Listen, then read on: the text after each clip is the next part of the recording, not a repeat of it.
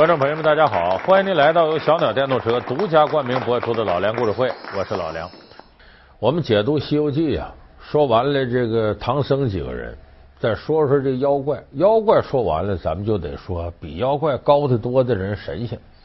你看这个《西游记》里神仙谁厉害呢？太上老君呐，玉皇大帝呀，观音菩萨，如来佛祖。但咱们今天说这位和他们不一样，这个人很低调，而且很神秘，也没什么绯闻。在这里出现一回，展示了令人恐怖的实力之后，再就没出来过。谁呢？地仙之祖镇元子，就是武装关种人参果那位。孙悟空跟他一交手，一个回合就让人灭了，就是根本不是一个重量级的。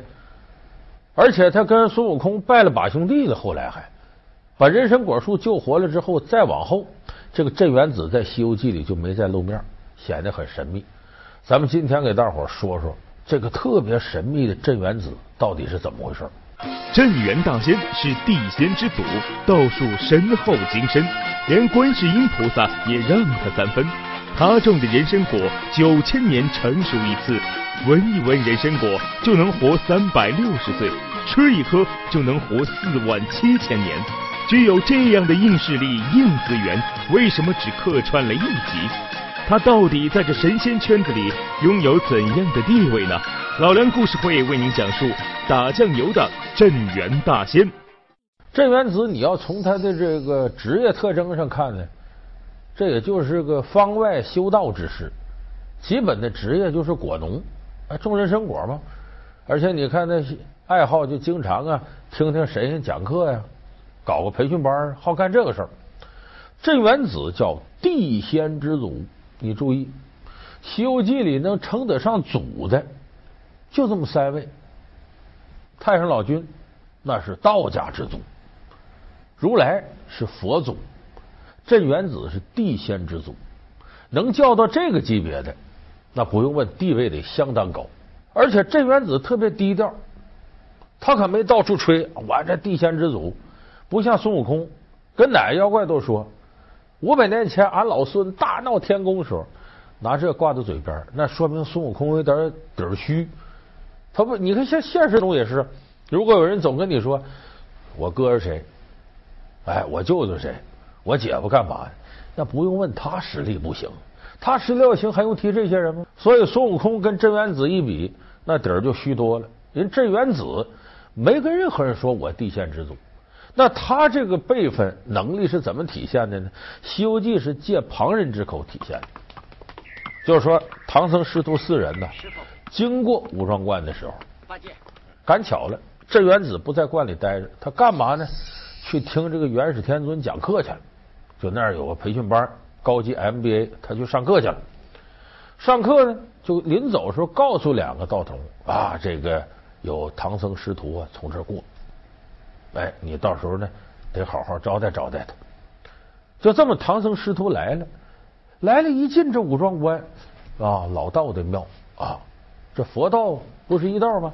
一看这老道住的地方，再进到大堂一看呢，香火供奉，中间就俩字儿，没有什么神像，天地。武装观真是福地洞天呐！可是，二位仙童为何不供养三清四帝、罗天诸神，只将“天地”二字供奉香火呀？不瞒师傅说，三清四帝是我家师傅的朋友，九曜星君是家师的晚辈，所以供养不得。说白了，您说那几位三清四帝，我们师傅朋友，九曜元辰，这都师傅晚辈儿。说你看我们供这天地，天受得了我们香火，这地还是不一定受得了的。为啥？他地仙之祖。所以通过这俩道童介绍，把镇元子这个牛劲儿一下就给凸显了。后来你看这个孙悟空把人参果树弄翻了要跑，人镇元子回来。交手一个回合，师徒四人都拿下。你这个泼猴，你瞒谁呢？你打倒我人参果树，连夜逃在这里，还不招认？趁早还我书来！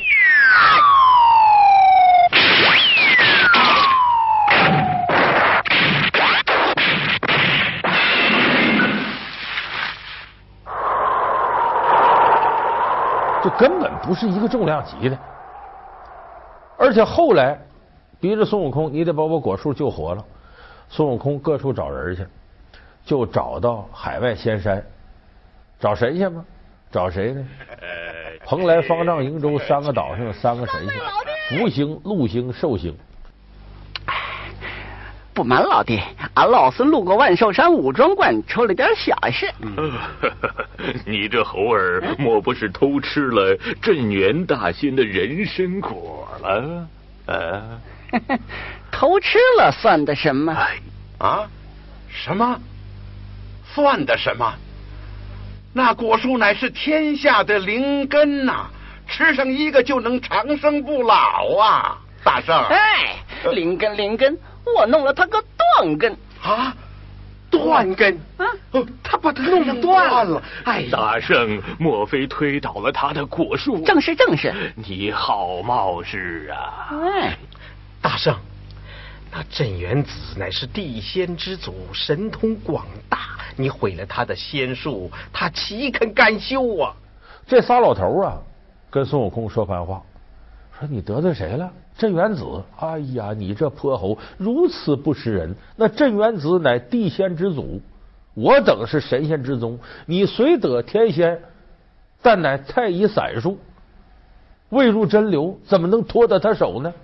那么这段话里头，就等于向我们解释了地仙、神仙、天仙都什么意思。这过去中国道教有本书叫《中吕传道集》，啥意思？钟是钟离汉，吕是吕洞宾。八仙里两位，中吕传道集，这里头就解释了什么是地仙，什么是神仙，什么是天仙。你看统称叫神仙，但是各有所指。它是按照下中上来的。地仙是什么呢？凡人修炼，修炼到长生不老了，但是练出长生不老来，可升不了天，只能在地上待着，这叫地仙。你像妖魔鬼怪有不少，得到的都是地仙。神仙是什么呢？这地仙修炼修炼级别高了，我不屑于在人间待着，我干嘛到海外仙山上待着去？天仙是什么呢？一直在仙山和天上待着，偶尔到人间来一回，搞个基层调研，然后再接着回去宅着，要不给皇上当官，给玉皇大帝当官。这为地仙、神仙、天仙，它是有区分的。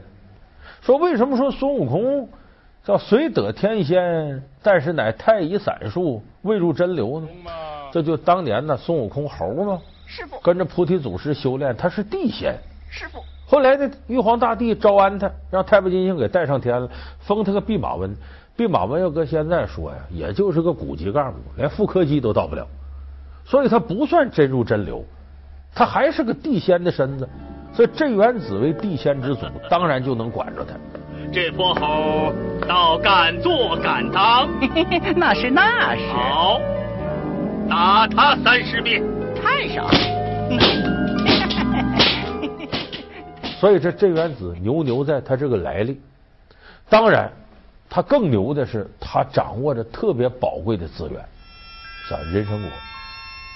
你可别小瞧人参果，在这个《西游记》里头，你会发现这吴承恩。对“长生不老”四个字是最重视的。孙悟空刚见菩提祖师，菩提祖师说：“我能教你能耐。”孙悟空头一句就是“可得长生”，就能不能长生不老？他为什么千辛万苦跑到灵台方寸山、斜月三星洞找菩提老祖学能耐呢？他领着这花果山猴子猴孙在这吃喝玩乐呢，突然有个老猴躺那死了。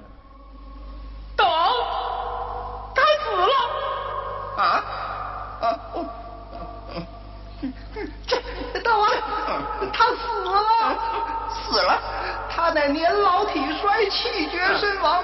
我等无有长生之术，日后也不免于死啊！日后我等也不免于死吗？嗯，是啊。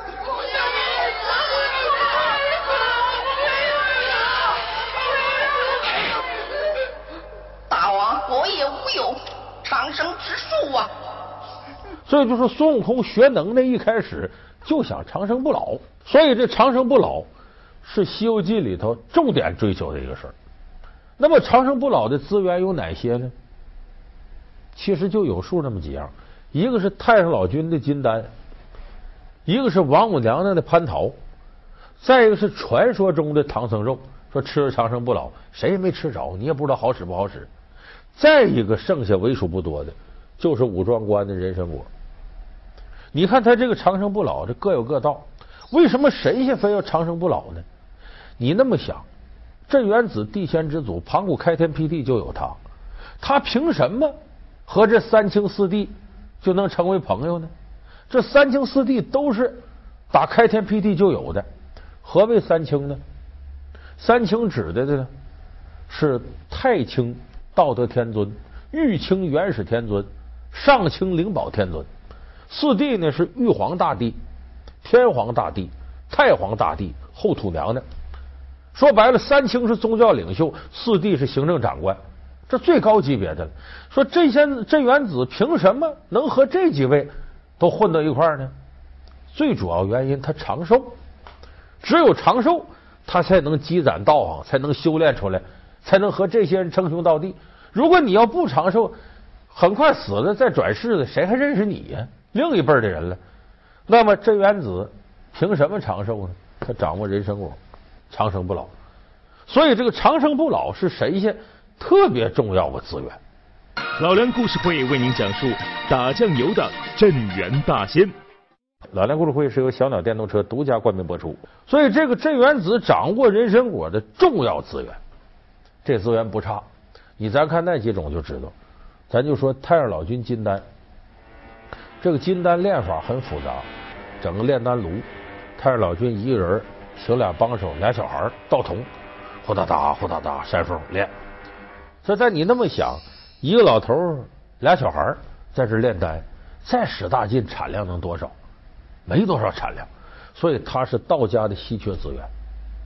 你再看蟠桃，大伙儿记不记着孙悟空一上天管蟠桃园那个土地神小矮个白胡老头？大圣，这前面的一千二百株，呃，三千年一熟，呃，人吃了可以身轻体健呐。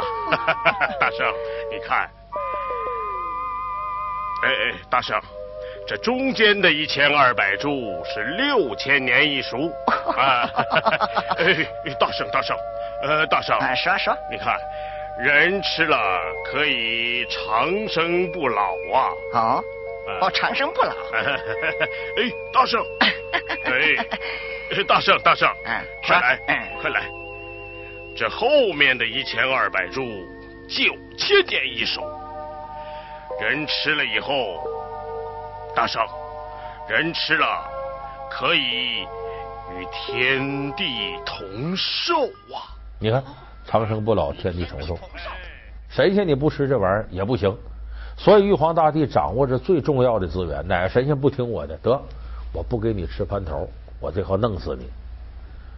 可是这蟠桃，你这么琢磨琢磨，数量不够啊！地仙不断有修炼上来的。上头神仙都等于公务员，进了这编制就不出来了，你给不给？所以说这蟠桃数量不够，那好，我就得捏住。你听我的，我给你吃；不听我的，不给你吃，让你饿死。不行，给你贬下界，六道轮回，你转世投胎去吧。所以玉皇大帝是扣着蟠桃这个重要资源。你再看唐僧肉，这玩意都没谱的事儿。你说《西游记》里谁说吃唐僧肉长生不老了？大喜事，大喜事啊！那西天取经的唐僧上山来了。好，吃了唐僧肉，益寿有延年。都是妖怪怎么的？问题妖怪哪知道的？无非是如来佛放出风来了。吃唐僧肉长生不老，让这些妖怪奔唐僧使劲，增加唐僧九九八十一劫难这个数量。其实好使不好使难说。再者说，就算真吃了唐僧肉，唐僧肉吃完就没了，不能让你吃啊！所以这个东西就跟传说中龙肝凤胆似的。说什么最好吃？龙肝凤胆？为什么呢？你没见过，所以它最好吃。什么最吓人？鬼最吓人，你也没见过鬼。所以唐僧肉可望不可及，而且吃完了就没了。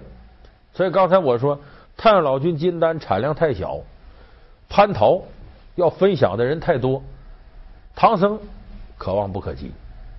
这三样你再和人参果一比，劣势就看出来。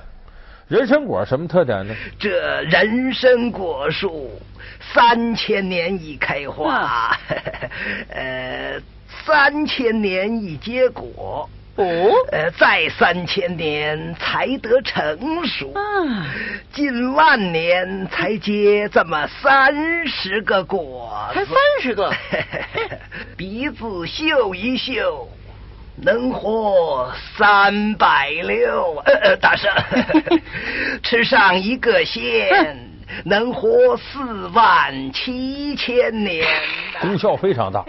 有人说那不如蟠桃啊，人参果就一棵树。一万年就结三十个果，但你别忘了，这三十果是人家镇元子一人的。蟠桃再多是天底下所有神仙的，所以你要讲稀缺资源，那镇元子这好，自个儿说了算呢。我说给谁给谁，我说教人就教人，我自个儿说了算。而且我这也不用修炼，真要到点不行了，吃个人参果，延四万七千年，然后我再游山玩水。他等于自己修炼，他特别省事儿，所以福禄寿三星羡慕。你看人家人家那资源，咱不行，大人。所以他有这个呢，有恃无恐，一天游山玩水啊，还听听课去。这不孙悟空他们几个来了，那老头呢上天听元始天尊课去，走时候告诉道童，好好招待他。们。近日将有东土大唐驾下唐三藏去西天取经，路过我观。他是我的故人，你们可再打下两枚人参果来送与他吃，表我敬意。是，师傅，我们是太乙玄门，怎么与那和尚有交情？道童纳闷 说：“师傅，这不对吧？咱们是道家呀，唐僧他们是佛家呀，咱招待他干嘛呀？佛道不同谋啊！”智元子说：“你不知道啊。”当年呐，如来佛祖搞盂兰盆会，什么叫盂兰盆会呢？就是佛教的一个盛典。他一个道家跑佛教那开盛典去，你说他这得多多有闲心吧？游山玩水嘛，我到那儿听课去了。我智元子说：“我这知识啊都学杂了，那我都学呀。”我去那儿了。这个唐僧是谁呢？他的前世是如来佛二弟子金蝉子。那和尚是金蝉子转世。如来佛的第二个徒弟，五百年前我和他在盂兰盆会上相识，所以称他为故人。我当年参加盂兰盆会的时候呢，佛祖二弟子金山子给我倒过茶啊，您来了，充当接待员给我倒过茶，所以我们有这么一面之缘。他十辈投胎到唐僧这儿了，那从我这儿走，我得尽尽地主之谊。人当年伺候过我吗？就这么告诉那个道童，等这个唐僧来了呀，你到后院，到人参果树上呢，打下两个人参果来给唐僧吃，可别给他几个徒弟啊，就给他。俩道童说好吧，唐僧来了，然后这俩道童打下来，给唐僧拿回来。师傅，我武装观土僻山荒，只有土一素果二枚，献给师傅解渴。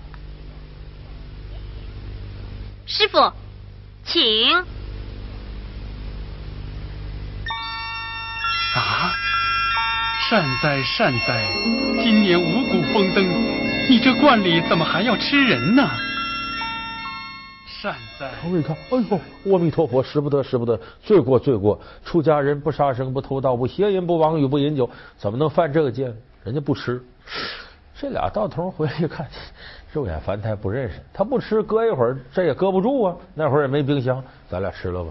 他俩也吃了，结果呢，隔墙有耳。猪八戒呢，鼻子什么闻不着。这东西好，一看俩道童把猪八戒给馋的。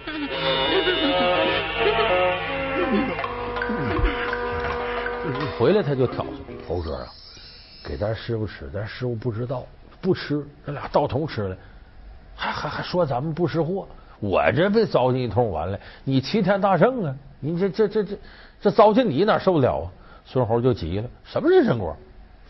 沙僧坏呀，他不挑唆孙悟空，他在旁边浇油啊，那人参果神妙无比呀！我在天上做卷帘大将的时候啊，海外诸仙把这个当做礼品敬献王母娘娘，我也曾见过，但不曾吃过。你琢磨，那边猪八戒刺激孙悟空，这边沙僧勾他馋虫，孙悟空哪是？能消停呆住人，一天不打上房揭瓦。师兄啊，哎，你手脚麻利，你弄两个，呃，咱们尝尝啊。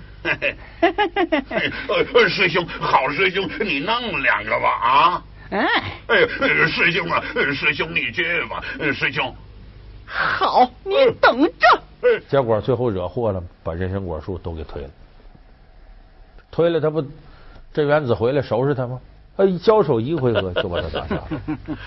孙悟空，我知道你的本事，啊，也听说过你的英明。今天你再有本事，也逃不过我的手去。就是见了如来佛祖，也得还我人参果树。说我也知你孙悟空神通广大，我也弄不死你，但是我扣住你师傅，扣住你没问题。你要想解这个危难，你也赶紧，你给我找人把我这树弄好。这不就这么？孙悟空一看，真弄不过镇元子，打不过他，没招了，到处找人。这不找到。福禄寿三星告诉他，这是地仙之祖。大圣莫急，大圣莫急，大圣自往别处寻访，带我前往武庄观给你说个情儿，宽限几日，你看如何？有劳各位，感激感激了。你以为这哥仨是热心肠吗？无非借这个机会跟镇元子攀攀亲。找这个机会结交资源还找不着呢，正有这机会去吧。最后找一圈，谁解决不了，得找老大去，找观音菩萨。悟空，唐僧走到何处了？走到万寿山五庄观了。你干什么来了？启禀菩萨，只因弟子推倒了镇元大仙的人参果树，师傅被阻武装观，我们走不了了。观音菩萨是孙悟空硬靠山。观音菩萨一听这信儿，哎呦，也挺挠头。这手拿着净瓶，这手一掐，摆个 OK 的姿势。你看观音菩萨是 OK 的，你这泼猴，那镇元子乃地仙之祖，连我都让他三分，你如何敢惹他？意思地仙镇元子不好惹。完了，观音到这来，用净瓶里的神水把这人参果树弄起来，然后呢，打下十颗人参果，款待各位，弄个皆大欢喜。所以，从我刚才说这些事儿，以及咱讲述这过程，你会发现，如果说《西游记》里头神仙里头真有那么几个狠角色，那镇元子是当之无愧的一个。